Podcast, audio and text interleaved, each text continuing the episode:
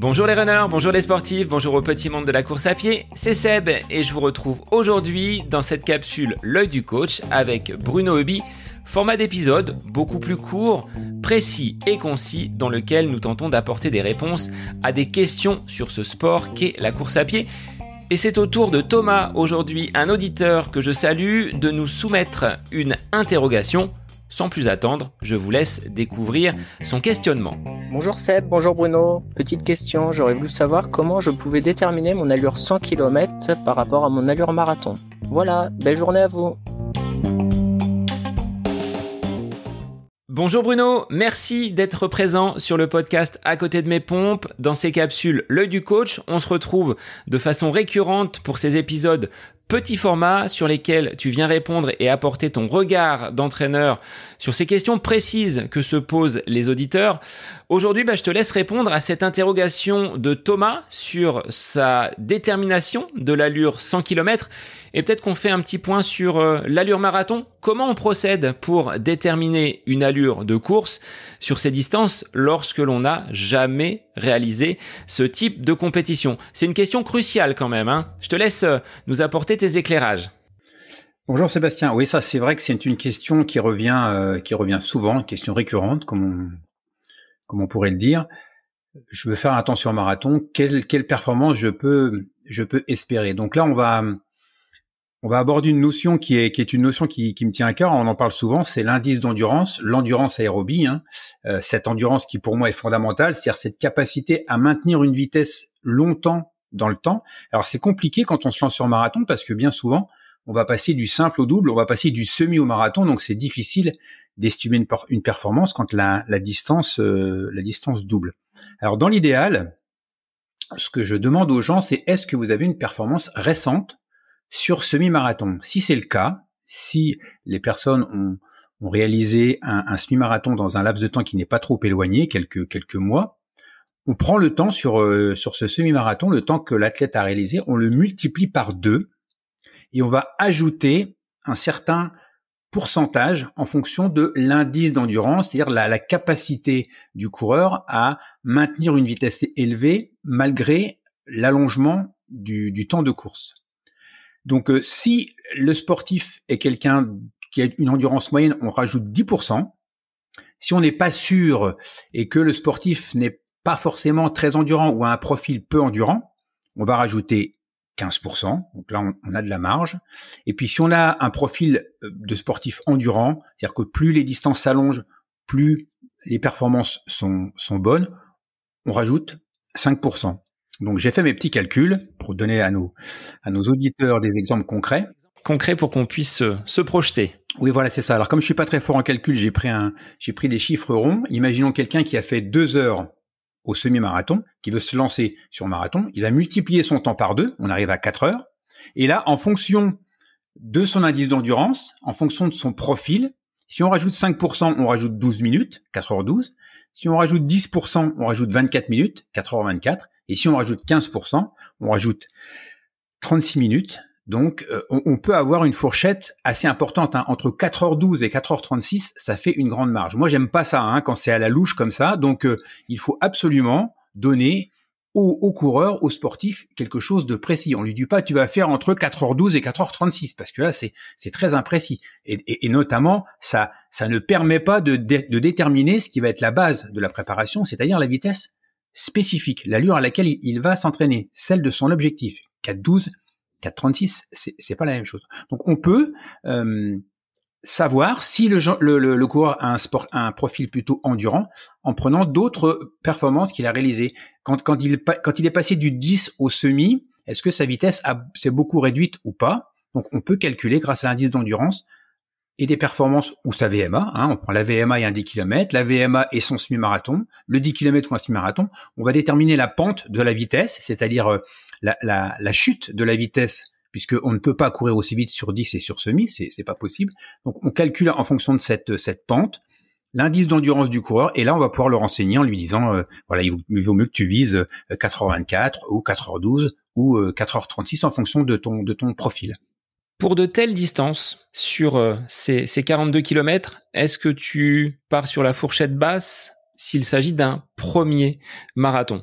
Est-ce qu'on est euh, prudent ou est-ce qu'on se donne tout de suite des ambitions un petit peu plus grandes? Tu le disais, hein, entre 4h12, 4h36 pour quelqu'un qui aurait réalisé un semi en deux heures. Quel serait ton, point de vue en tant que, que coach de façon à conduire l'athlète bah, dans de bonnes euh, conditions jusqu'à la compétition? Alors moi, je suis pas préparateur mental, mais quand on est entraîneur, on a quand même nécessité d'aborder cette partie, cette partie mentale. Moi, je, je préfère toujours euh, me fixer ou fixer à l'athlète un objectif un, plus, un peu plus bas et qu'il le réussisse que, que l'inverse. Voilà, faire rêver quelqu'un en lui disant tu vas faire 4h12, tu vas voir, je vais, je vais te faire faire une grosse performance et puis euh, l'athlète fait, fait 4h15, il est déçu. Si on lui dit euh, tu vas faire 4h24 et il fait 4h19, il est, il est heureux comme un gamin. Donc euh, voilà, toujours être, prudent, surtout que c'est un premier. On ne sait pas comment l'athlète va réagir. On ne le sait pas, il ne le sait pas, son corps n'est jamais allé au-delà de 2h, 2h15, 2h30, même s'il l'aura fait à l'entraînement. Donc on, ne peut pas savoir euh, comment ça va se passer. On, va parler du, du 100 km après. Euh, moi, j'ai toujours cet exemple de, Pascal Fétizon euh, qui, valait 2h14 au marathon et, et que j'entraînais quand il est passé sur, sur 100 km. Et quand je le suivais en vélo pour son premier 100 km, et quand on est arrivé au 60, 65e, il m'a dit Ah Bruno, je me sens bien, je me sens bien, je me sens bien, je, je vais y aller là. je lui dis non, non, non, la course, elle a pas commencé. Ton, ton corps, il sait pas comment tu vas réagir. Tu, tant que tu n'auras pas fait un 100 bornes, t'as beau être un champion, tu, ton corps ne sait pas et tu ne sais pas. Et voilà. Et ça, c'est vraiment quelque chose qu'il faut qu'il faut retenir parce que on va amener l'organisme dans des dans des durées d'effort, dans des conditions d'effort qu'il ne connaît pas et on ne sait pas. Et on ne sait jamais comment il va réagir. Donc la prudence doit toujours être de mise. Alors passons sur euh, cette euh, allure 100 km. Si euh, quelqu'un a déjà réalisé un ou plusieurs marathons et souhaite allonger la distance, comment on procède? Là aussi, il y a des, règles de calcul que tu vas pouvoir nous, nous donner avec des exemples concrets. Voilà, c'est ça. Alors, ce sont des règles que, que, enfin, ce sont des, des, tableaux, des calculs que, que j'ai fait parce qu'à l'époque, avant que j'écrive le premier livre, rien n'existait. Donc, euh, quand Pascal s'est lancé, je ne savais pas ce qu'il valait. Quand je me suis lancé sur 100 km, je ne savais pas ce que je valais. Il a bien fallu trouver. Et donc, en, en, en, épluchant toutes les, les statistiques que j'avais sous la main de coureurs sur marathon, qui se lançait sur 100 km, on, est arrivé, je suis arrivé à, définir une règle euh, qui est plutôt juste parce que depuis le temps maintenant, hein, euh, depuis depuis 20 ans que, je pratique cette euh, cette règle là que et que je l'enrichis, elle, tient plutôt la route si j'ose dire. Donc on va partir sur le temps qu'on a réalisé sur marathon. On, part du principe qu'un coureur qui se lance sur 100 km, il a fait un marathon. Et ce temps sur marathon, on va le multiplier par 3. Si on a une endurance aérobie, moyenne.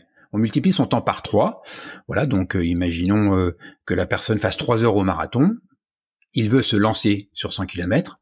Si le 100 km est relativement plat, sur 100 km il y a encore des particularités, euh, il y a des 100 km qui sont difficiles, je pense aux 100 km de Mio, donc on va multiplier le temps par 3. Voilà, donc je fais 3 heures au marathon, je peux réaliser, si mon endurance est moyenne, je peux réaliser 9 heures.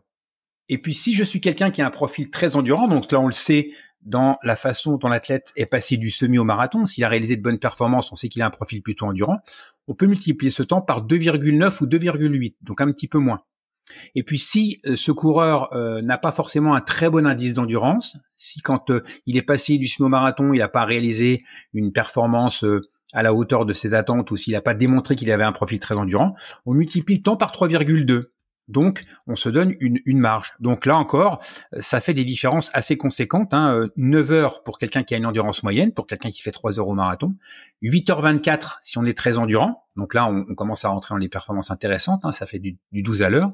Et puis, ce sera 9h36 si l'athlète n'a pas un profil endurant. Donc là, on voit hein, la fourchette, elle est, elle est large. Hein. C'est 1h10 de différence, d'où l'importance de bien estimer le profil du sportif, du coureur, de bien estimer son indice d'endurance pour ne pas se tromper quand on élabore l'objectif. Mais là encore, plutôt prudence parce que tout est multiplié sur 100 km.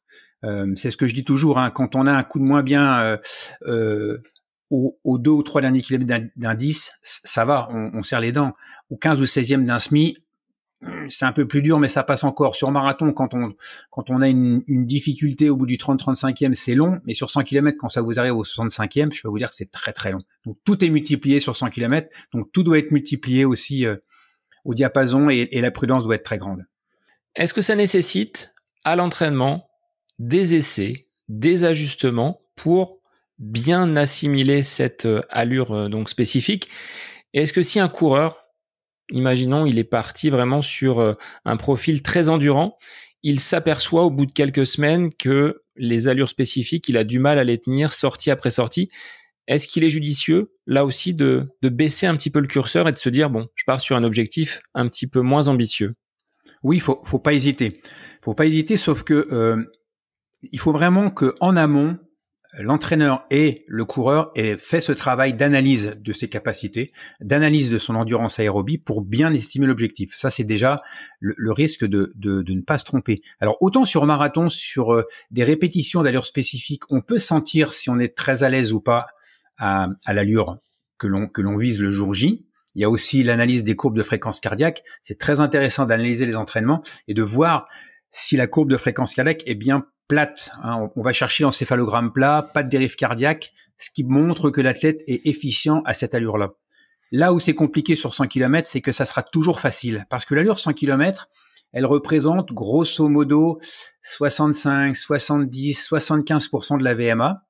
75% c'est déjà un très bon coureur. Donc ce sont forcément les allures où on est très facile. Donc euh, si on court 2 heures, 3 heures, voire même 4 heures à cette allure-là, il n'y a pas vraiment de fatigue, il n'y a pas vraiment de, de, de d'épuisement des réserves. Donc on, on ne risque pas, euh, hélas, on n'aura pas ce, ce, cette sensation de ne pas être sur le bon tempo. C'est pour ça que c'est aussi ce qui fait le charme du 100 km, c'est que on part vraiment un peu toujours dans, dans l'inconnu, donc il faut vraiment bien fixer au départ les, les, objectifs et bien définir le cadre pour que euh, ce qu'on va viser soit le plus près possible de ce qu'il est vraiment euh, possible de réaliser chez le sportif, chez le coureur. Comment tu avais fonctionné de ton côté pour ton premier 100 km pour déterminer justement cette, euh, cette allure? Ben je, je savais pas, hein, justement, je, je ne savais pas du tout. Moi, à l'époque, je, je courais, je courais 2,30 au marathon, mais j'avais quand même arrêté quasiment un an de courir pour préparer l'agrégation. Donc, je, je, je ne savais pas. Je suis parti euh, la fleur au fusil. Mais euh, comme ça me paraissait tellement énorme de faire 100 km donc euh, j'étais parti sur des bases vraiment très raisonnables. Je m'étais dit si je fais 10 heures au premier, euh, euh, mais je, je vraiment c'était vraiment du pifomètre total.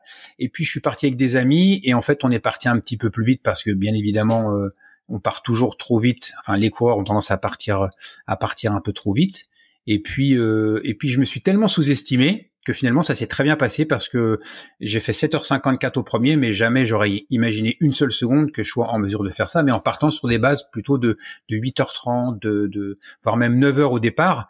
Donc euh, je me suis tellement sous-estimé que, que j'ai réussi ma course. Et ça c'est quelque chose que j'ai retenu et que je conseille vraiment aux gens. Il vaut, il vaut vraiment mieux se sous-estimer que se surestimer. Parce que c'est toujours quand on se sous-estime un peu qu'on réalise les, les meilleures performances.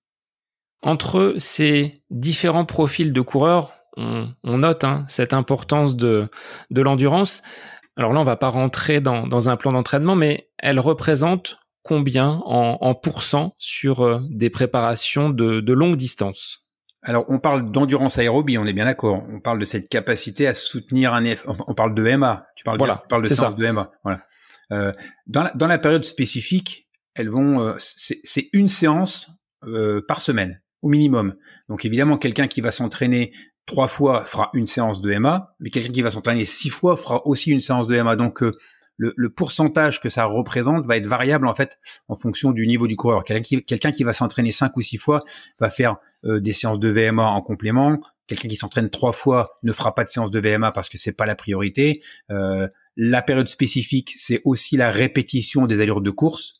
Donc euh, c'est difficile de donner un pourcentage vraiment précis parce que ça va vraiment dépendre du, profil du coureur. Mais ce qui est certain, c'est que une séance quotidienne, c'est indispensable et surtout de la travailler dans la période de préparation générale, c'est-à-dire en amont. Cette endurance aérobie, cette capacité à tenir la vitesse de course euh, longtemps au fur et à mesure que le temps, que la durée d'effort s'allonge, elle se travaille aussi beaucoup et presque essentiellement dans la période de préparation générale, donc très en amont de l'objectif.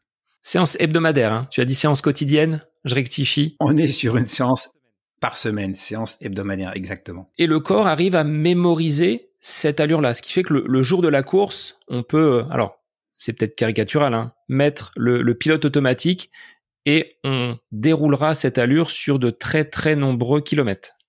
Alors là, on parle de séance, là on parle de, vitesse spécifique, de d'efficience. Hein. Je, parlais d'une séance hebdomadaire, euh, je parlais des séances d'EMA, donc les séances d'endurance aérobie, celles qui vont améliorer l'indice d'endurance, celles qui vont permettre de courir vite longtemps, en fait. Donc ça, une séance hebdomadaire.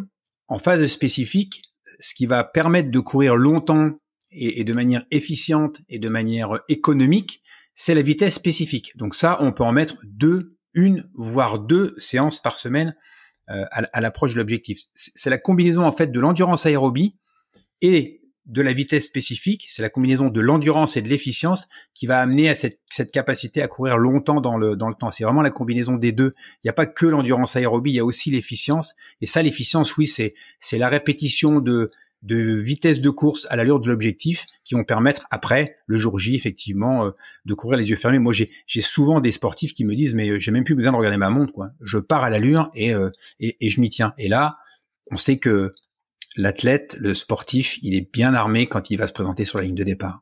Pour résumer, Bruno, pour terminer cette, cette capsule, si on veut passer du semi-marathon au marathon, quelle est la règle de calcul? On multiplie son temps par deux. Une fois qu'on a multiplié son temps par deux, on ajoute 10% si on a une endurance aérobie moyenne, 5% si on a un profil endurant et 15% si on a un profil peu endurant. De même, pour passer du marathon au 100 km, quelle est la règle de calcul? On prend le temps sur le marathon, on le multiplie par 3 si on a une endurance moyenne dans la norme, on le multiplie par 3,2 si on n'est pas très endurant et on le multiplie par 2,8 si on a un profil plutôt endurant. Alors, chers auditeurs, si vous souhaitez monter sur marathon ou aller au-delà et préparer un 100 km, ben on vous invite à euh, déjà vous plonger dans vos chronos assez récents et voir un petit peu parce que euh, ces estimations vont pouvoir euh, donner. Merci Bruno pour ces, ces précieux conseils. C'était un plaisir. À bientôt. Et chers auditeurs, on vous retrouve la semaine prochaine pour une nouvelle capsule, l'œil du coach. Bonne semaine à vous.